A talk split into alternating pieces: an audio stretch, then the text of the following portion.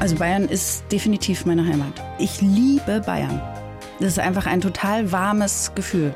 Ich freue mich, wenn ich eine Frau in Tracht sehe. Ich freue mich, in den Biergarten zu gehen. Ich liebe es, wenn Föhn ist und ich die Bergkette sehe. Ich liebe es, auf den Berg zu gehen. Ich liebe die Esskultur und der Münchner Süden ist so meine Kernheimat. Die blaue Couch, der preisgekrönte Radiotalk. Einer unserer Bayern 1 Premium Podcasts.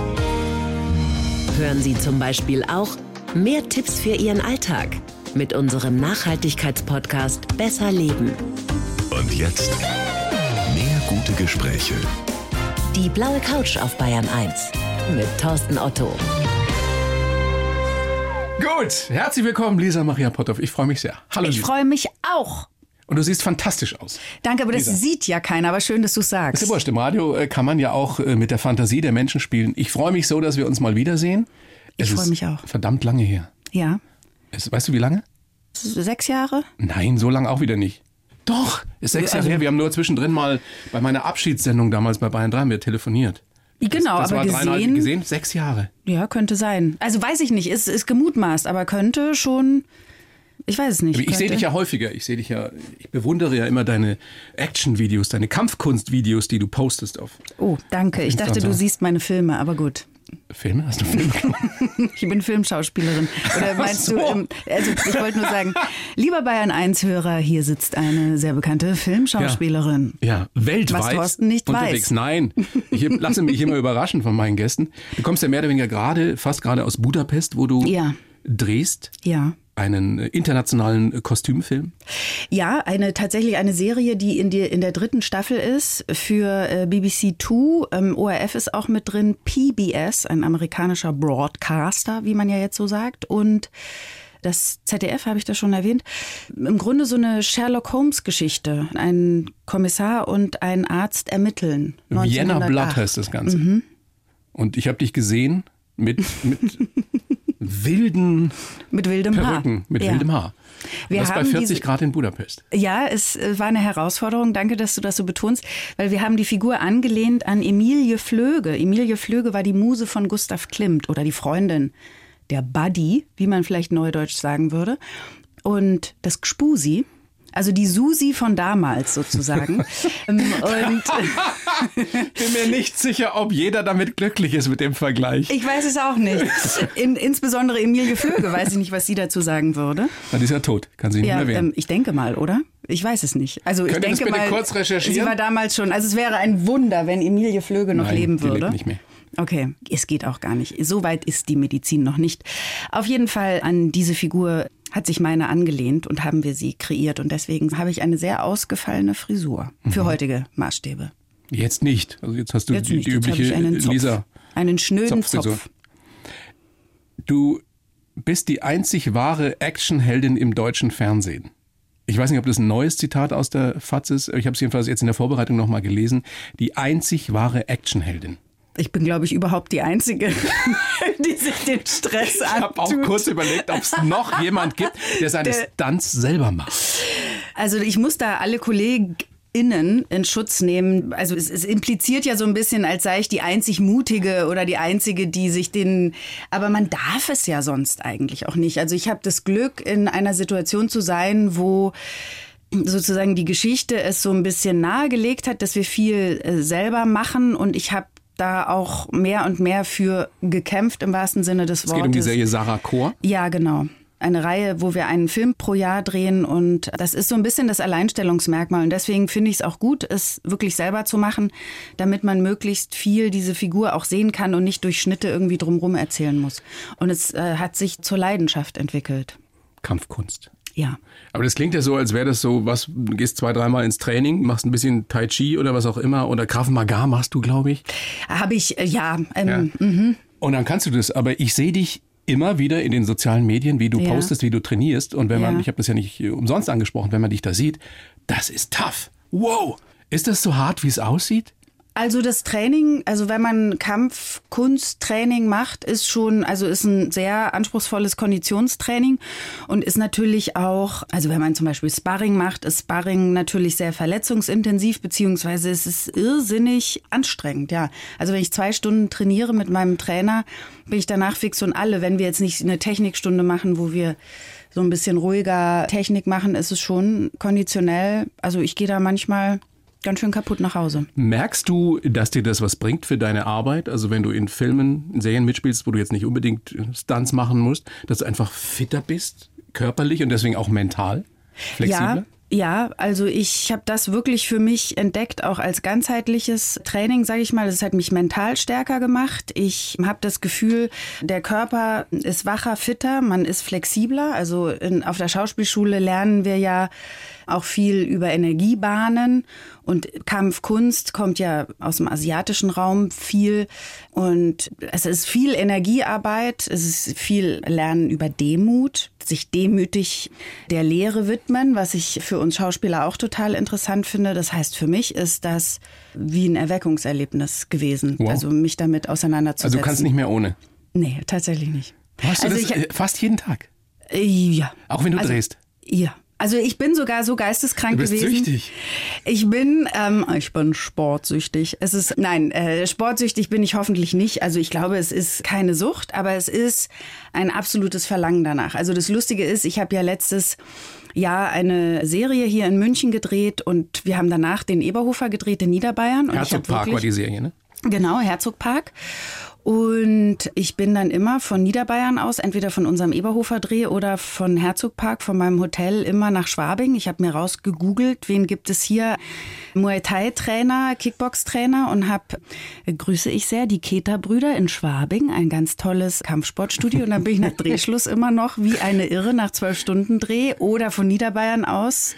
Ernsthaft? Äh, aus den Abends um 10, 11 ja, dann noch ja, trainiert? Ja, ja bis nachts. Krass. Ich meine, du hast ja wirklich das große Glück, dass du so viele verschiedene Rollen spielen darfst. Muss ja. man ja sagen, gibt es nicht so viele Kolleginnen, die das dürfen. Die taffe alleinstehende Anwältin in Herzogpark, eben diese Miniserie, die jetzt auf Vox läuft. Mhm. Da kann man das jetzt also auf Free TV gucken. Vienna Blatt hast du schon angesprochen. Mhm. In beiden Filmen habe ich mir sagen lassen, Sexszenen, also Liebesszenen. Und Hast du dir sagen lassen? Ja, weil ich gucke mir sowas nicht an. Wer hat dir denn, hat dir das deine Redakteurin oder dein Redakteur gesagt? Ja, ah, ja. Die haben gesagt, schau dir das mal an. Und ich weiß aber auch deshalb, dass du mit Sexszenen in letzter Zeit nicht allzu viel Glück hast. Dir das. Ah, ja. Ähm, Stimmt's? Ähm, ja, ja, ja. Ich hatte eine. Ach, ich weiß gar nicht, wie ich das erzählen soll, dass das jugendfrei ist. Um wie viel Uhr läufst du denn? Äh, 23 Uhr, nein, 19 Uhr. Du kannst alles erzählen. Du darfst hier okay. bei mir alles sagen. Nein, ja. tatsächlich äh, war ich etwas betroffen, dass ich letztes Jahr. Ich, ich, es ist tatsächlich so ein Drahtseilakt, wie man das formuliert, dass es um 19 Uhr nicht. Bieb, bieb. Das kann man doch ganz einfach erzählen. Also, darf ich dir helfen? Ja, bitte, hilf mir. Die Legende geht, dass du mit dem Regisseur von Herzog Park telefoniert hast. ja, das ist richtig. Um, um eine Sexszene oder diverse Sexszenen abzusprechen mit ja. deinen Ideen, ja. was du nicht wusstest dass ja. der potenzielle Partner dieser Szenen mitgehört hat. Wenn du es erzählst, ist es irrsinnig lustig für mich schon in der Vorstellung, weil ich so frustrierend bin. Und der Schauspieler daraufhin, ich finde, ich hatte tolle Ideen, wenn Das ist wirklich so passiert? Kann. Es ist wirklich so passiert. Weil es ging darum, dass mal, der Schauspieler hat daraufhin sofort abgesagt. Der Regisseur rief mich zehn Minuten später an und sagte, ich finde die Idee super, Lisa, aber der Schauspieler ist abgesprungen. Und ich gesagt, das ist ja das Frustrierendste, was mir als Frau passieren kann. Sie haben sich sonst immer gerissen, mit mir ins Bett zu gehen vor der Kamera. Jetzt sagen die Schauspieler schon ab.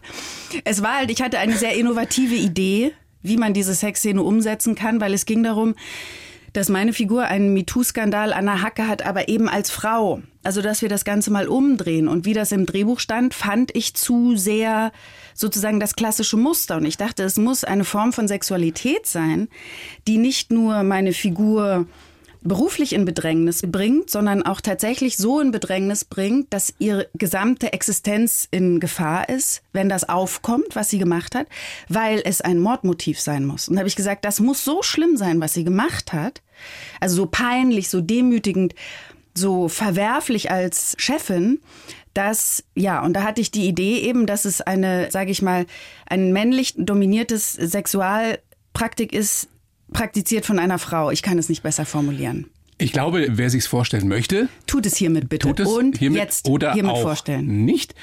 Und das weißt du, dass, dass dieser Schauspieler, Ja. dessen Namen wir natürlich gleich nennen wir, nein, natürlich nicht. Nein, ich- dass ich wüsste es auch gar nicht. Dass der deswegen abgesagt Ja, hat, er weil er hat sagt, das in- ist er mir zu wild. Er hat es, glaube ich, gar nicht groß begründet. Er war, also es ist keine Mutmaßung. Er hat einfach konkret, ich weiß noch, dass der Regisseur irgendwie so komisch, kryptisch, ja, muss ich, äh, ja, ich rufe dich, äh, ja, denke ich mal, finde ich ganz, äh, rufe ich dich gleich zurück, Lisa.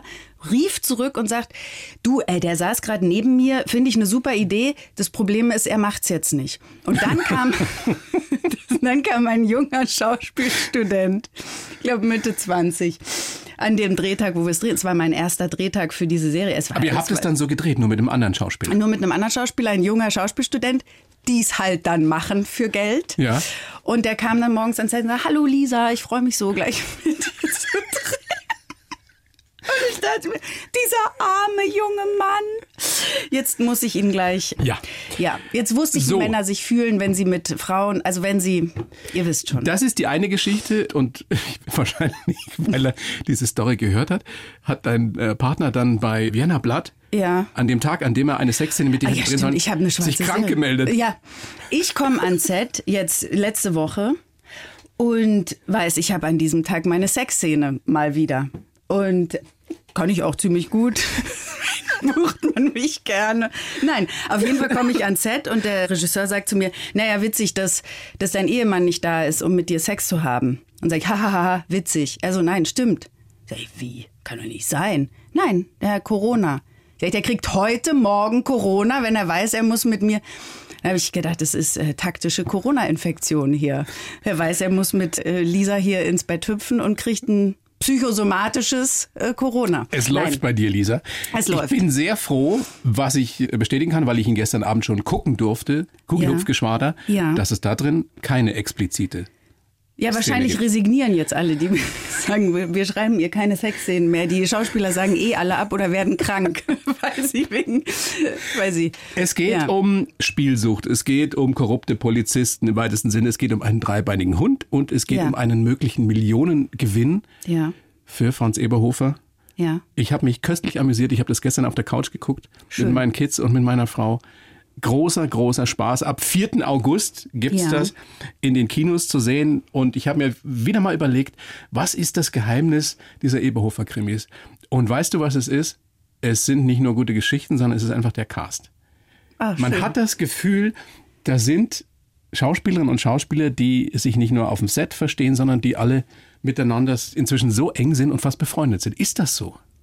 Ja, also Simon, Sebastian und ich, wir sind tatsächlich Simon Schwarz, Sebastian Betzel. Ja, Entschuldigung, genau. äh, Wir drei sind auf jeden Fall also schon sehr lange befreundet. Das hat tatsächlich auch schon vor den Eberhofern angefangen und hat sich dadurch natürlich nochmal vertieft. Das Vertrauen hat sich intensiviert, aber alle, also auch mit Ed und Kerstin, unserer Produzentin, Ed Herzog, unser Regisseur.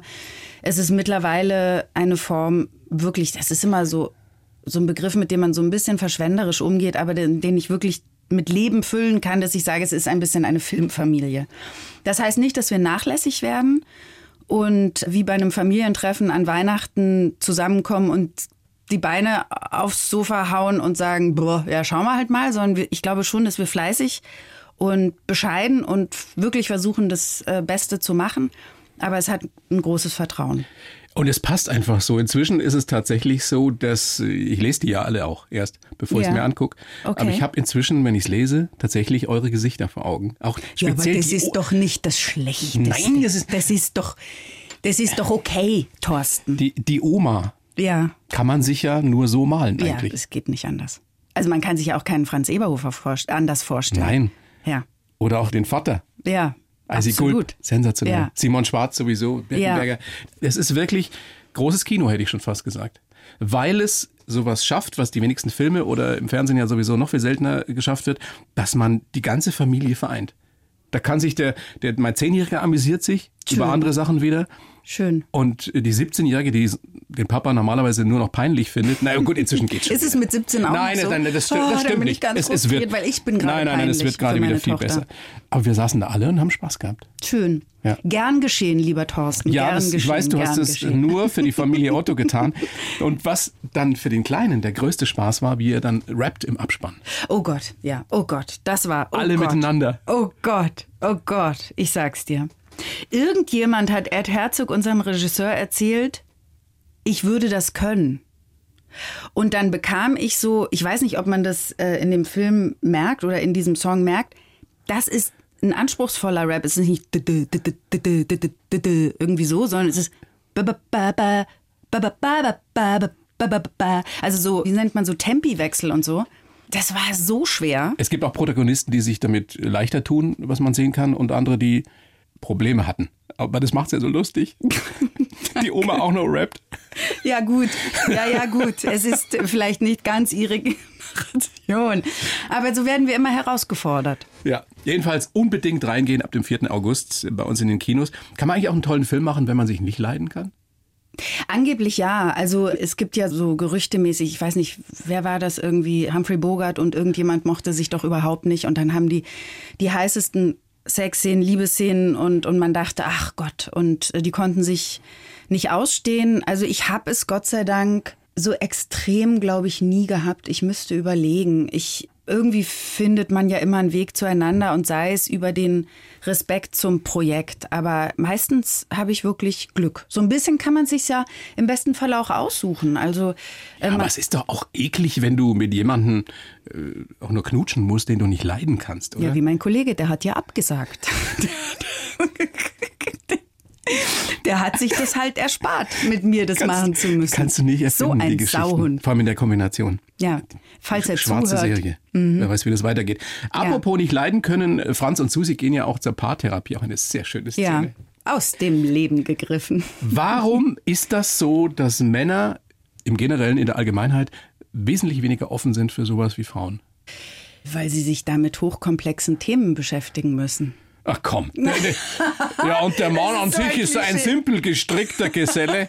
Ja, aber wenn du mir jetzt so eine Frage stellst, was soll ich darauf antworten? Ja, aber ich kenne Naja, weil keine, das- keinen Mann, der sagen würde, ja, habe ich schon gemacht oder, oder mache ich gerne oder würde ich tun. Ja. Und wenn du mit Frauen drüber redest, sagen sie, ja, wenn es nötig ist. Und, Ja, tatsächlich, weil sozusagen die Auseinandersetzung mit Problemen, das darüber reden, ist unser täglich Brot. Wir lieben das mit unseren Freundinnen im inneren Dialog mit uns selber. Und ihr Männer, wenn ich jetzt mal so klischeehaft das hier so Ja, dem raus. Bayern 1 Hörer, wenn ich ihn Und damit der Hörerin? und der Hörer, also den HörerInnen, ähm, das ist der Glottisschluss. Wusstest du das? Nein. Ich, äh, Was war das? der Glottisschluss äh, die Glottis muss sich schließen, damit man nicht Damit er- Hörerinnen sagt, sondern HörerInnen. Ich dachte, man muss mal eine Pause machen. Nein, die Glottis schließt sich.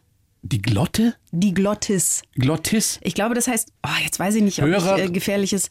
Es gibt Ach so, dabei- so- eine Art. Schluckbewegung. Genau. Naja, du musst ja stoppen. Und das ist der, die Glottis schließt sich. Oh Gott, wenn das jetzt falsch ist, ist es sehr peinlich. Wir werden es überprüfen. Faktencheck, wie steht's? Ja, Faktencheck. Morgen ab 24 Uhr. Stimmt es echt, dass du so laut schluckst, wenn du Wasser Ja, trinkst? Moment, ich kann es machen. Meine Tochter findet es gerade total nervig. Das habe ich ein bisschen extra laut geschluckt. Aber schlucke ich laut? Nein. Okay. Hörst du mich auf deinem Ohr? Wie meinst du, ob ich dich höre? Also, ähm, also es wäre beeindruckend, wenn du mich die ganze Zeit nicht gehört hast. Aber du hast mich, du hast mich auf deinem Hörer. Auf dem Kopfhörer meinst dem du? Kopfhörer Ja, hast du. da ist das, Das alles heißt, ein hast bisschen lauter. Und selbst auf dem lauten Kopfhörer, weil ich ja schon fast taub bin, Ja. höre ich dein Schlucken nicht. Okay. Obwohl ich es ganz laut gedreht habe. Okay. Na, weil wenn ich mit einer Freundin telefoniere, die trinkt gerne mal grünen Tee, wenn ich mit ihr telefoniere. Und ich finde, sie schluckt sehr laut. Nervt mich auch. Deswegen kann ich meine Tochter so ein bisschen verstehen. Finde es aber frech von ihr, dass sie es nervig findet, wenn ich morgen laut meinen Kaffee trinke. Weil ich finde, ich trinke ihn normal. Aber sie findet, ich esse auch laut. Das sind Themen, die zwischen Männern und Frauen natürlich oft besprochen werden, auch in der. Paartherapie. Da muss man aber in der Ich-Botschaft sprechen. Man darf keine Vorwürfe machen. Ne? Genau, also man muss Immer sagen, ich empfinde das so, Ja, ich ähm, fühle mich. Mir geht es nicht gut damit, wenn du so laut schluckst. Ich habe das Gefühl, dass mich würde freuen, wenn du etwas leiser schlucken könntest. Das wäre schön, wenn man das dann auch mit in den Alltag nimmt. Deswegen ich Paartherapien auch wahnsinnig nervig finde, weil ich mir das Gefühl habe, Hast du schon mal eine gemacht? Ich antworte darauf nicht. Jetzt darfst du nicht so lange schweigen. Warum? Ich, das muss man mal aus, aushalten können. Auch so ein Satz, glaube ich, in so einer Therapie. Ja, aber wir Man sind ja nicht in der Therapie. Nein. Es fühlt sich ein bisschen so an, wenn ich ehrlich bin, jetzt wo du sagst. Der Eberhofer sagt ja in einer Szene zur Susi im Gugelhupfgeschwader. Jetzt musst du auch ne. Ich erinnere mich, dass der Eberhofer in einer Szene ist. mich. Weil sonst, sonst ist es ja so eine generelle Tatsache. Du bist dir, du kannst dir nicht ganz sicher Ja, sein. ich weiß Du ja noch, dass ich den gestern gesehen habe. Das ist wiederum eine Behauptung. Was würde deine Frau dazu sagen? Deine Frau würde sagen, stimmt nicht, Thorsten. Doch, die würde sagen- ich habe das Gefühl, du täuschst dich, Thorsten. Nein, die würde sagen, ich bestätige das, weil wir den ja gemeinsam gesehen haben. Den Gugelhupfgeschwader. Da unterschätzt du deine Frau. Sie findet, du. Ich krieg euch noch in Eine den sehr Streit. seltsame Wendung. Nee, okay. Was Also ich, was- ich erinnere mich, dass der Ja. Eberhofer in einer Szene zur Susi sagt, du siehst so schön aus, wenn du gerade ruhig bist. Ja. Du siehst so schön aus, wenn du nichts Wenn sagst. Mhm. du nichts sagst. Du siehst so schön aus, wenn du nichts sagst. Und die Susi guckt nur. Was hättest du im richtigen Leben gemacht, wenn dein, dein Mann oder überhaupt ein Mann zu dir sagt, du siehst so schön aus, wenn du gerade nichts sagst? Ich meine, ich habe einen Mann zu Hause, der jetzt auch nicht der, der Wahnsinns Komplimentemacher ist. Also mein Scherz mit meinem Mann ist, also er hat mal zu mir gesagt, du, du hast echt eine super Figur dafür, dass du keinen Sport machst. Und ich habe gesagt, bitte? Und er meinte das wirklich, er dachte wirklich, ich freue mich darüber. Ja, aber das ist ja nun kein Kompliment, das ist eine Beleidigung. Also so Danke. eine, ha- Danke. halt die Bappen hätte und ich dann wieder- kann man dich ja, anschauen. Nicht halt die Bappen. Dann sag ich, ich habe das Gefühl, dass das nicht. Mich hat es gekränkt. Das muss ja wieder in dieser beschissenen Ich-Botschaft sprechen. Entschuldigung, ich weiß gewaltfreie Kommunikation und alles. Ich finde es nur sehr lustig, weil ich diese paar Therapiesituationen also im Spiel sehr, sehr genossen habe und äh, ich natürlich keinerlei Berührungspunkte habe damit sonst. Natürlich nicht. Nein, was würde ich machen? Also wenn jemand zu mir sagt, du bist so schön, wenn du nichts sagst, ja, es ist, ich würde wahrscheinlich lachen. Ich finde ja, Humor ist das Beste. Humor ist doch die beste Medizin, auch in einer Ehe, wenn der Humor nicht mehr Absolut, da ist. speziell wenn man über sich selbst lachen kann. Ja. Und über den anderen finde ich schon auch gut. Was ich so richtig schön lustig mache. ja, absolut. Am besten noch schadenfroh. Ja, absolut. Oh, ich bin, ich kann leider, ja, das ist, Schadenfreude ist leider eine ganz schlechte Eigenschaft von mir. Ich kann mich wegwerfen. Wirklich. In Budapest hatten wir auch so eine Situation, ich kann mich wegwerfen. Wenn einer irgendwie stolpert oder Nein, es war wirklich schon Drehschluss. Wir waren in der 14.000. Stunde und wir hatten eine Cola bekommen, was beim Film ja mittlerweile, oh, eine Dose Cola. Und mein Kollege Matthew Beard fragte noch so, is this my Coca-Cola? Und irgendwann sagte, yes, yes, it's your one. Und er nimmt und die war leer. Es war ein Kaugummi drin. Und er, und er setzt die Cola-Dose ab und sagt, oh, it's, it's, oh, oh, it's disgusting, oh, I, I, I drank uh, chewing gum. Entschuldigung, ich war am, Bo ich musste so lachen. Ich finde es so lustig. hast du vorher den Kaugummi da extra rein in Nein, so böse bin ich nicht.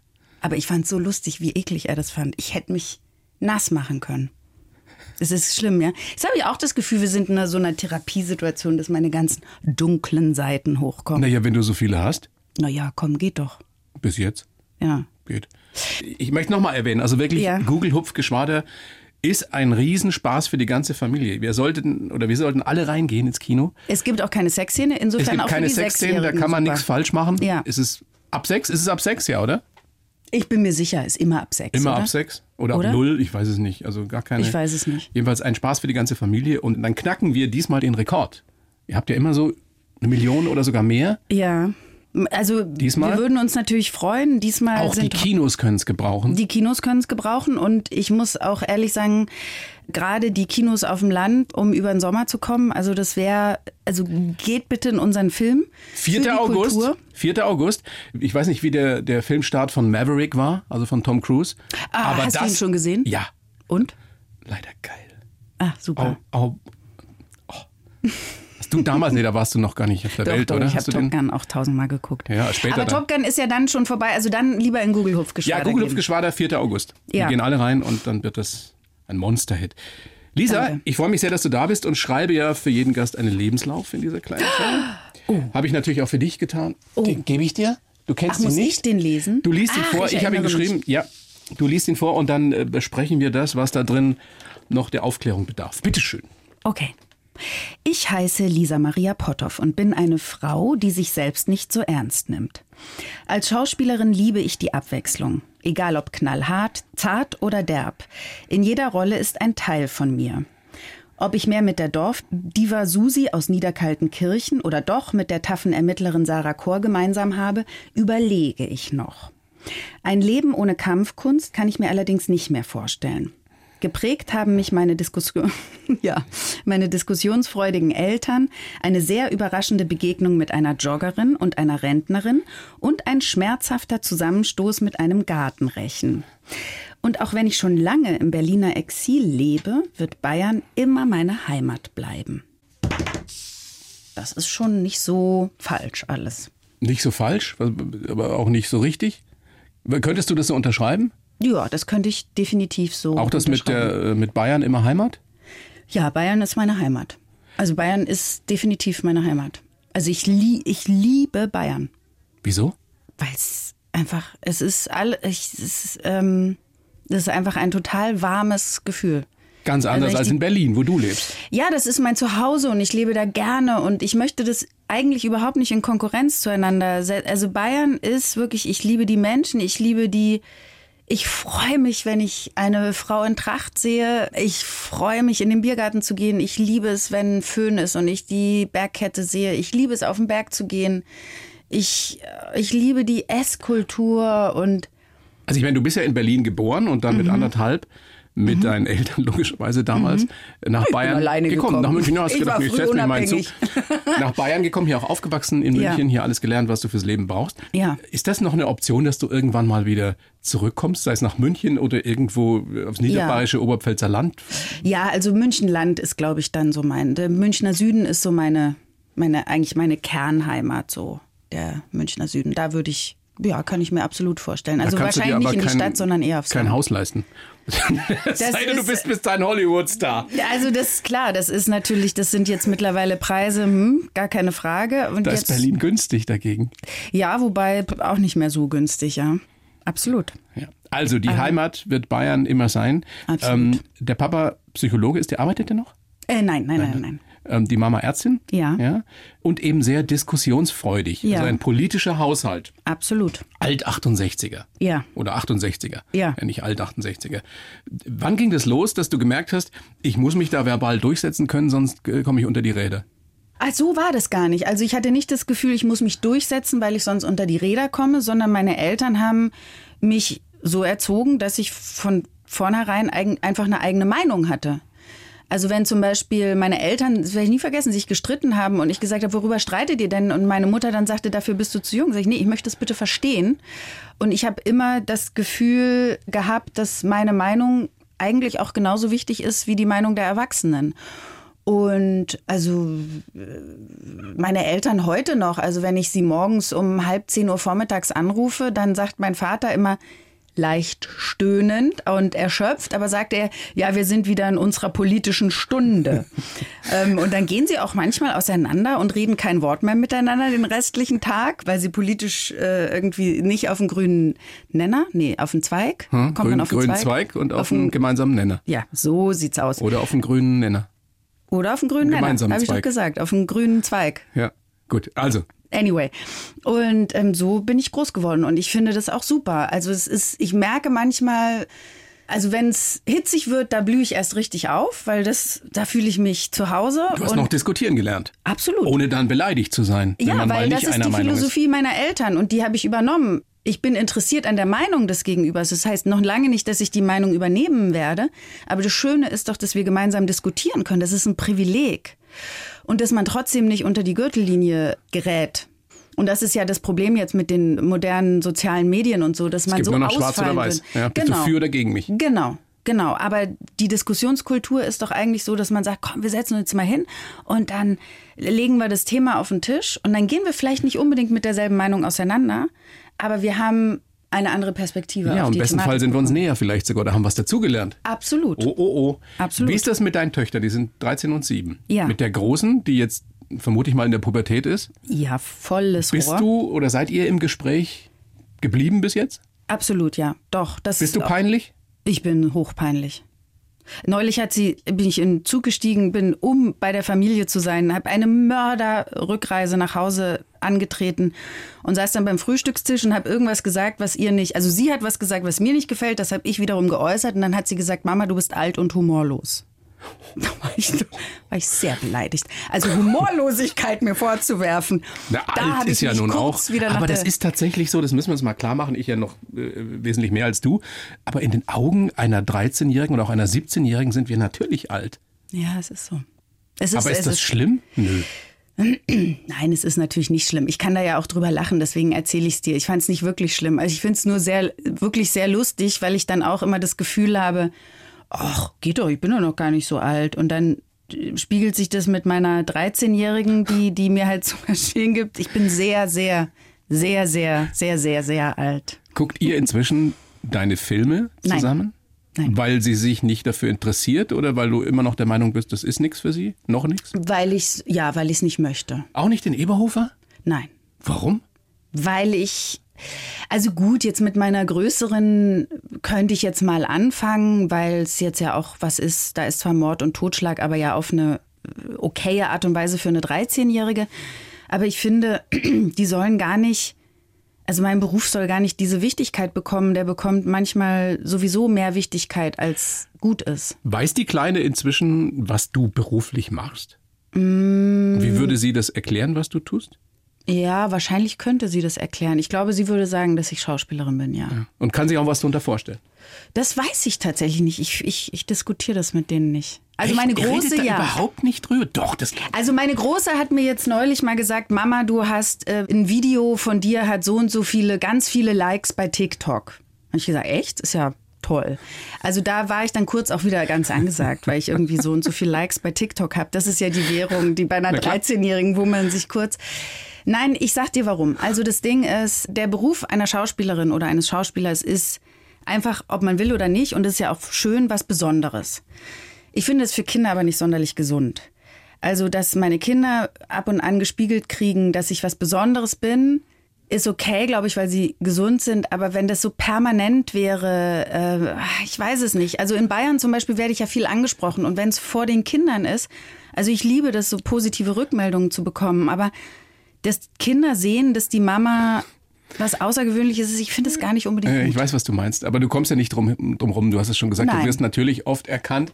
Und Ja. das Lustigste finde ich ja, wenn, wenn Menschen dann über dich sprechen und du bist mit dabei. ja, Stimmt das die- ist, stimmt das diese ist Geschichte? gestern hatte ich wieder so eine Situation. Ja, und ich habe gelesen von einer Situation auf dem Spielplatz sogar, wo äh, ein Mann zu seiner Frau gesagt hat, die kenne ich, das ist die von The Biggest Loser. von dieser Abnehmshow. Das war das, das war das, das Frustrierende. Ich habe so nette Begegnungen, aber ich, weil wir sind, wir fahren jedes Jahr mit dem Freundeskreis äh, in Urlaub für vier Tage und dann haut, ich glaube, der Mann seine Frau und sagt, ja, wer ist denn das? Das ist doch die Gewinnerin von The Biggest Loser. Und dann denke ich mir, das ist doch so eine Abnehmshow. Ich meine, das war der Running Gag bei meinen Freunden und mir, dass ich wäre wenigstens die Gewinnerin der Show, nicht die, die, die gleich nach der ersten Folge ausgestiegen ist, ja. Aber gestern auch. Gestern bin ich auf dem Weg zu meinem Mietwagen hier in München und dann haut mir eine Frau auf den Arm und sagt zu ihrem Mann, das ist sie doch. Und ich denke mir, und, und guckt mich an und denke, ich weiß gar nicht, wie ich jetzt darauf reagieren soll. Ja, ich bin's. Also was vor allem? Also es, es, es gibt sehr lustige Begegnungen. Also sie hat dann nicht gesagt irgendwie äh, Nein, sie war einfach völlig unter Schock. Frau Tschirner oder sowas. Nee, das wäre jetzt noch lustig. Das ist sie doch. Äh, sind sie nicht? Weiß ich nicht. Die Digitalministerin. Sag ich nein, das äh, bin ich nicht. Aber man hat lustige Begegnungen. Und die meisten sind wirklich wunder, wunderschön. Also muss ich echt sagen. Aber bist du jemand, äh, den die, die Menschen ansprechen? Wo sie sich trauen? Eigentlich ja, habe ich das Gefühl, ja. Also in, in Berlin wird man nicht so angesprochen. Der Berliner an sich macht das nicht so. In Bayern viel oder in, in München, auch in Hamburg. Also doch, eigentlich werde ich oft angesprochen und auf eine ganz nette Art und Weise. Im ICE mal. Viele schöne, viele nette Begegnungen, manche Ja. auch äh, essentiell und skurril, wie die bei der Geburt deiner jüngsten Tochter oder deiner Ja. kleinen Tochter, Ja. die ja in einem Auto stattgefunden hat, weil ihr es eben nicht mehr ins Krankenhaus geschafft habt. Nein. Und welche Rolle äh, spielten da jetzt die, die Joggerin und die Rentnerin? Naja, also ich merkte halt, äh, oder vielmehr, ah, ich muss es versuchen kurz zu fassen. Also wir, und das Krankenhaus wäre sehr weit weg gewesen. Ich wollte in einer speziellen Klinik entbinden, 30 Kilometer entfernt und ich war schon auf dem letzten Drücker für, zu meiner Ehrenrettung. Ich war kurz vorher noch bei der Frauenärztin, die sagte, es ist alles in Ordnung, da passiert nichts. Und das war vier Wochen vor Termin, ne? Genau, vier Wochen vor Termin und ich war um 14.30 Uhr noch am CTG und ähm, sie meinte, nee, können wir dann nach Hause fahren, da ist nichts. Dann dachte ich mir, ja gut, dann sind das Vorwehen. Und irgendwann habe ich zu meinem Mann gesagt, wir müssen los. Also schlag mich tot, aber das Kind kommt. Und dann kamen wir nur ein paar hundert Meter weiter und dann sagte mein Mann zu mir, Lisa, du musst mich loslassen, ich kann nicht mehr fahren. Weil Lass du ihn so krampfhaft bitte, festgehalten hast. Ja, ich habe ihn wohl, ich habe ihn so, ja, ich, ich weiß es selber nicht mehr so genau. Ich habe ihn wohl ziemlich umklammert und er hat gesagt, so kann ich nicht fahren, du musst mich loslassen, Lisa. Lass uns doch jetzt einfach ins nächste Krankenhaus fahren. Das ist fünf Minuten entfernt. So, fahr jetzt, fahr! Und dann irgendwann merkte ich, okay, das Kind kommt jetzt. Wir können auch nicht mehr ins nächste Krankenhaus. Und dann ist er rechts rangefahren. Und, und da schnitt ein Rentner gerade seine Hecke. Und ich höre nur dass die Türen knallen und mein Mann steigt aus und sagt, rufen Sie einen Krankenwagen, meine Frau bekommt ein Kind. Und da dachte ich mir, was für ein beschissener Satz, wie aus so einer Schmonzette. Und dieser Rentner rief dann, oder mein Mann rief den Krankenwagen, das weiß ich auch nicht mehr genau. Und die Rentnerin, also die Frau von, äh, von dem Rentner, fing dann an, mir den Rücken zu massieren und auf mich einzureden. Du lagst auf der Rückbank oder wo Nee, warst ich du? war im Grunde mit dem Bauch auf dem Beifahrersitz. Also ich war im Grunde mit dem Rumpf im Fußraum. Also ich habe mein Kind im Fußraum entbunden. Ja, im, unseres Volvos V70. Den es übrigens noch gibt, ne? Den es noch gibt. Sehr zum Leidwesen meines Mannes, weil ich diesen Wagen nie verkaufen werde, was er doof findet. Aber ich finde, man muss da Verständnis für haben. Jetzt ist auch noch die Lichtmaschine kaputt und es wird teuer und er ist ganz verzweifelt. Aber also er hat ich habe gute einen Dienste getan. Ja, wir müssen dringend in Paartherapie deswegen. Auf jeden Fall kam dann eine Joggerin vorbei, die über der Rentnerin, die ihre Hecke schneiden wollte, wohnte und hat einen Waschlappen geholt. Und das war mein Geburtsteam. Und dann kam der Rettungswagen irgendwann. Da war aber im Grunde das Kind schon fast auf der Welt. Dirk, mein Rettungssanitäter, mit dem wir heute noch befreundet sind. Und mit dieser Rentnerin und mit der, der Joggerin? Mit der Joggerin auch, ja. Das müsste und das ist, eigentlich verfilmt werden, was du an skurrilen Geschichten schon erlebt hast in deinem ja doch noch jungen Leben, ist Wahnsinn. Ja, mein Agent stöhnt immer nur noch, wenn ich irgendwie sage, ach übrigens, Nella ist gar nicht, ach du wieder. Stimmt das, dass dein Mann, der auf den schönen Namen Thorsten hört, ja. dass der... Äh, Ein so schöner Name. Ja, Wahnsinn. Naja, mm. ich habe den gehasst als Kind. In Bayern mit dem Namen Thorsten aufzuwachsen. Ja, ist, ist hart, ist, äh, hart. So, äh, dass dein Mann gesagt hat, es ist 18.02 Uhr und ich schneide jetzt die Nabelschnur durch? Ja. Es ist so lustig, weil das war der erste Moment, den ich so, wo ich wirklich die Augen aufgemacht habe. Ich saß eben auf dem Beifahrersitz und ich mache die Augen auf. Also die hatte ich wahrscheinlich offen, aber ich nehme als ersten Blick war, wie mein Mann da steht. Und ich meine, du musst dir vorstellen, es war eine Durchgangsstraße, Vollsperrung, Buslinie stand, Autos standen. Also Frau Potthoff hat irgendwie den ganzen Kiez lahmgelegt, weil sie meint, ihr Kind am Straßenrand entbinden zu müssen. Und mein Mann steht da und versucht Herr der Lage zu sein und sagt, es ist 18.02 Uhr, ich schneide jetzt die Nabelschnur durch. Hat irgendwo abgeschnitten, woraufhin die Hebamme später im Krankenhaus einen Lachkrampf gekriegt hat, weil da irgendwie noch drei Meter, drei Meter Schnur dran hing. Ja. Wenn man, wenn man sowas erlebt und vor allem überlebt und alles Ja. gut gegangen ist, Ja. ist bei dir irgendwie dazu geführt, dass du dir denkst, jetzt kann mir eigentlich wenig noch passieren, weil ich kriege eh alles hin. Also Ähm, das war Hilfe tatsächlich bei meinem Mannes? ersten Kind. Ja. Ähm, das war tatsächlich nicht mein Erlebnis bei der zweiten Geburt, sondern das hatte ich schon bei der Geburt meines ersten Kindes. Ich weiß nicht, ob die Frauen, die jetzt zuhören, das nachempfinden können oder ob es Frauen gibt, die es ähnlich empfunden haben. Das war ja in dem Sinne eine normale Geburt im Kreissaal die gut verlaufen ist, also unfassbar schmerzhaft, also es ist ja wirklich die Hölle, aber ich, hat, ich hatte dieses Kind auf dem Arm und ich konnte auch nicht mehr laufen. Und man hat mich im Rollstuhl aus dem Kreissaal gefahren. Ich hatte mein Erstgeborenes auf dem Arm und ich habe gedacht, ich bin wie eine Gladiatorin, die aus dem Ring gefahren wird. Und, die, und ich habe gedacht, ich bin, was soll mir noch passieren? Ich habe das gemacht. Ich bin, ich bin unbesiegbar. Ich habe mich so kraftvoll, es war so archaisch. Und ich finde das auch, dass wir Frauen, dass wir das schaffen, ist doch faszinierend, oder? Und absolut. Und, und deswegen sollte sich ein Mann niemals mit einer Mutter anlegen. Nie. Was viele nie. Männer nicht Eine wissen. vorsichtige Ich-Botschaft kann er senden. Aber nicht Ich würde mehr. mir wünschen, Ich würde mir, es wäre so wahnsinnig schön, wenn. Das vielleicht. jetzt ist deine große 13 Ja. und ihr lebt in Berlin. Ja. Wie guckst du da so in die Zukunft? Also jetzt nicht nur, was das Muttersein betrifft, sondern Ja. überhaupt. Macht dir das Sorge? Ich meine, Berlin ist was anderes als München oder Würzburg, Nürnberg, Regensburg. Ja, Ja, du, aber ich habe meine Jugend hier München-Land verbracht. Äh, die Münchner Landjugend, ich möchte jetzt hier die Eltern nicht desillusionieren, aber das sind schon, die haben's faustdick hinter den Ohren. Also ich finde es ein Wunder, dass ich meine Jugend so unbeschadet überstanden habe. Ich habe jetzt nichts Schlimmes gemacht oder so. aber ja? du warst ein wildes Mädchen. Auch nicht wirklich. Ich war nicht wirklich schlimm unterwegs, außer den Personalausweis gefälscht und ins Nachtwerk gefahren mit 15 oder so. Ähm, aber äh, über die Landstraße nachts ins Fun nach Rosenheim Irgendwo auf oder dem so. Moped hinten drauf. Ja, also wirklich, äh, ja, weißt du, solche Sachen, also wo ich auch denke, so, ey, was habt ihr mir da erlaubt? Und meine Eltern sagen, ja, wir sind tausend Tode gestorben, aber wir können dich ja nicht anleihen. Und das rechne ich ihnen hoch an. Also bei mir ist es so, wir wohnen am Stadtrand Berlins und klar, es ist das Gleiche wie in München, man hat die Sorge, Kinder nehmen Drogen, man hat die Sorge, die Mädchen kriegen irgendwas in der Disco in Drink geschüttet. Da bin ich noch nicht ganz, also dafür ist sie noch zu jung, aber ich will gar nicht drüber nachdenken, wie viel Sorgen ich mir machen werde, aber ich werde es wahrscheinlich genauso machen wie meine Eltern. Ich habe nicht vor zu Helikoptern.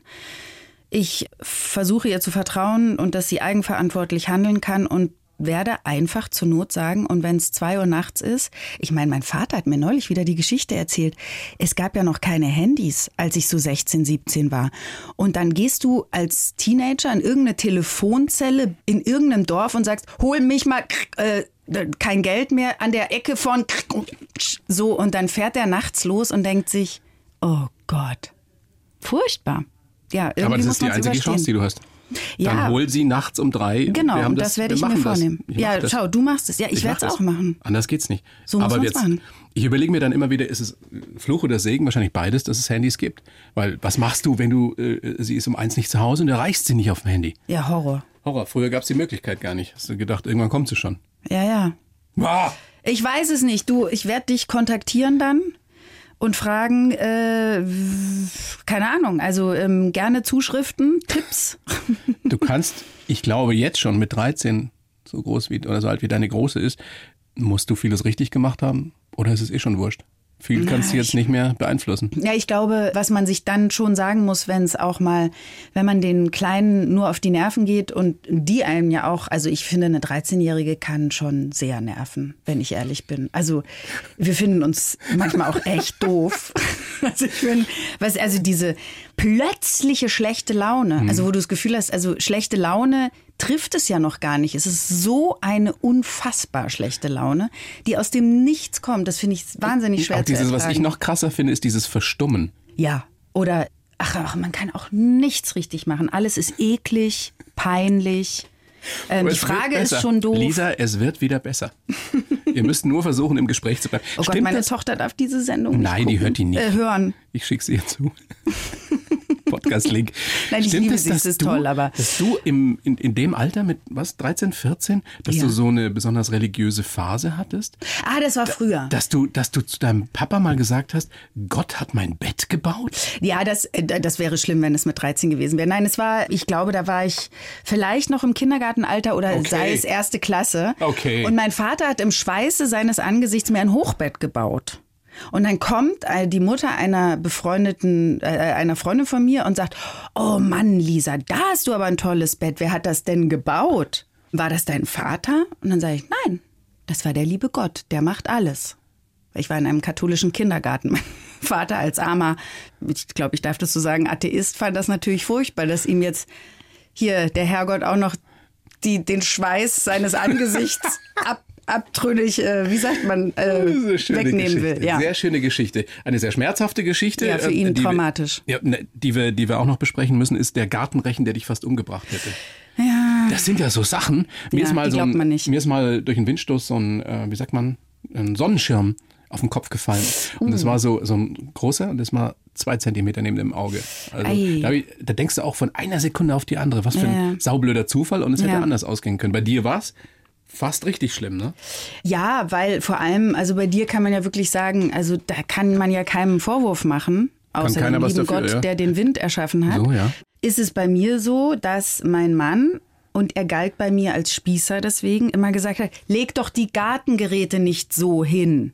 weil du könntest drauftreten und dann kann man sich wehtun. Und da dachte ich mir, oder habe ich es auch zu ihm gesagt, wer ist denn so blöd und tritt auf einen Rechen? Wer ist doch keiner so blöd. Es ist so spießig, immer den Rechen richtig rum hinzulegen. Schnitt. Es war 2017 oder so. Und ich kam nach einer anstrengenden Drehzeit von München nach Berlin zurück und habe zu meinem Mann gesagt, eben, wir müssen die Terrasse kerchern und das Gartenhaus muss aufgeräumt werden. Und habe ich nicht in einer Ich-Botschaft formuliert, sondern in einem relativ forschen Befehlston. Und eile ins Gartenhaus, um da für Ordnung zu sagen, weil ich natürlich auch das Gefühl hatte, dass in meiner Abwesenheit das Haus verwahrlost ist. Ich finde, ich hatte recht. Das ist natürlich Auslegungssache. Komme ins Gartenhaus, drehe mich hektisch um und höre nur einen lauten Knall, den ich gar nicht mit mir in Verbindung gebracht habe. Ich muss so auf diesen Rechen getreten sein, dass ich nur einen irrsinnig lauten Knall gehört habe und ich hatte noch dieses Zeug zum Terrasse sauber machen an den Fingern. Also auch irgendwie so eine, ich weiß nicht, ob es eine Chemikalie war oder irgendwas. Also, und fasse mir an die Stirn und denke mir, boah, da läuft es mir aber heiß. Das ist ja Blut. Und gehe zurück zur Terrasse, halte mir die äh, Hand an die Stirn und sage nur zu meinem Mann, Thorsten, du, ich glaube, ich brauche ein Pflaster. Und ich sehe nur seine schreckgeweiteten Augen und er sagt, nimm mal die Hand weg, nimm die Hand weg, nimm die Hand weg. Und ich nehme die Hand weg und sage, ich rufe jetzt den Rettungswagen. Und dann ich, ich sah ja aus. Ich hatte halt irgendeine ranzige Hose an, einen ranzigen Pullover und dachte mir, so kann ich doch nicht in die Notaufnahme. Du hast keine Schmerzen gehabt? Ja, doch. Also Schock. ich, äh, das war, ich, ja, war irgendwie Schock. Ja, also es blutete wie irre. Ich meine, ich musste in zwei Lagen mit 14 Stichen genäht werden. Das ist ein Wunder. Boah. Das, ja, es war wirklich völlig absurd. Aber man sieht ja nichts mehr. Doch, doch. Man sieht schon Äh, doch, ja. hier. Also man sieht es je nach Lichteinfall. Ist schon ist so ein Ding hier. Und äh, bin ich dann durchs ganze Haus, weil ich dachte, wo ist denn meine gute Jeans? Hab das ganze Haus voll geblutet auf Suche nach meiner guten Weil man Jeans. will ja auch in der Notaufnahme gut aussehen. Absolut. Es könnte ja jemand da sein, der ein Selfie machen möchte. Er kann ich doch nicht in meiner ranzigen, in meiner ranzigen Gartenhose. Nein, ich weiß nicht, was ich gedacht habe. Ich kann es dir gar nicht sagen. Ich sah halt aus wie. Ich, ich, so geht man ja nicht raus. Und dann habe ich mich noch, habe ich das Ganze, Thorsten hat gesagt, als du weg warst, ich musste das ganze Haus putzen. Und dann bin ich da in die, in die Notaufnahme und, aber äh, genau, die Rettungssanitäter kamen noch und dann hat mein Mann eben, ich hörte ich noch, wie er rumdruckst und sagt, ja, also ich weiß nicht, also, ähm, also ich möchte nur sagen, also meine Frau braucht ihr Gesicht. Und dann sagte der Rettungssanitäter, na, das hab ich ja gleich gesehen, ich kenne die doch. Na, da fahren wir ja gleich ins Virchow-Klinikum. Und dann haben sie mich Gott sei Dank in eine größere Klinik gefahren, damit da ordentlich genäht wird von einem Hand-Mund-Fuß-Krankheitsgesäßchirurgen. Nee, wie heißen die? Hand-Mund-Fuß? Nee, Hand-Gesicht. Gesichtschirurg. Ges äh, Gesichtschirurgen. Nee, das gibt doch, wie heißt es? Hand, Gesicht, Kiefer. Nee, es gibt ist so ein Dreiklang. Nee, Hals, Nasen, Ohrenarzt. Hals, Nasen, Ohrenarzt, und ja. Ja, warte, Kiefer, wurscht. Mund, also einer, der das kann. Kiefer, halt. Mund, Gesicht. Kiefer, Mund, Gesicht nee, heißt es, weiß ich nein. nicht. Ähm, bitte Zuschriften Ja. an torstenotto Genau. at bayern1.de. Wie heißt das denn jetzt nun wirklich? Wer weiß das? Hand, Heißt- Mund, Gesicht, Hand, Mund, äh, Nase, Fuß, Nase. äh, Bauch, HNO. HNO-Chirurg. Nee. Nee, nicht. Eh, bitte- wirklich Zuschriften. Äh, Kiefer, Gibt's Mund, Gesicht. Spez Spezialausdruck Ja, dafür? doch. Nee, wahrscheinlich ist es wirklich nur der Gesichtschirurg. Nein, es ist Hand-Mund-Kiefer-Krankheit. Weiß ich Auf nicht. jeden Fall ist es gut geworden. Ja, er hat sich ganz Lisa. viel Mühe gegeben. Wie neu. Always a pleasure, wenn du da bist. Das ist ein großes Vergnügen. Mir äh, Ja, auch. Macht mir einen großen Spaß mit dir. Ich sage. Endlich hört mir mal jemand zu. Ja, eben. Eben. Kann ich nicht jede Woche kommen? Doch, kannst du. Ich habe einfach Wir könnten eine Show zusammen machen. die, die, man ja Thorsten, die Thorsten Otto Show. Nein, die, die, die, die Lisa und Thorsten Show. Ja. Kann mir alles remote machen inzwischen, weißt du? Geht ja. Ja. du musst ja nicht hier sein. Kannst ja, Eben. geht ja von Berlin aus. Denk mal drüber nach und dann vergisst du es wieder. ihr mal drüber nach. Ihr Lisa. seid ja nicht mutig. Ich wünsche dir alles Gute, sag sehr gerne nochmal 4. August kommt Danke. Google Hupfgeschwader zu uns in die Kinos. Ja. Auf Vox kann man ähm, Herzogpark, Herzogpark, gucken und wahrscheinlich nächstes Jahr dann Vienna Blood. genau, sogar vielleicht so im Herbst schon. Danke, tschüss. Danke. Die Bayern 1 Premium Podcasts. Zu jeder Zeit, an jedem Ort. In der ARD Audiothek und auf bayern1.de. Bayern 1 gehört ins Leben.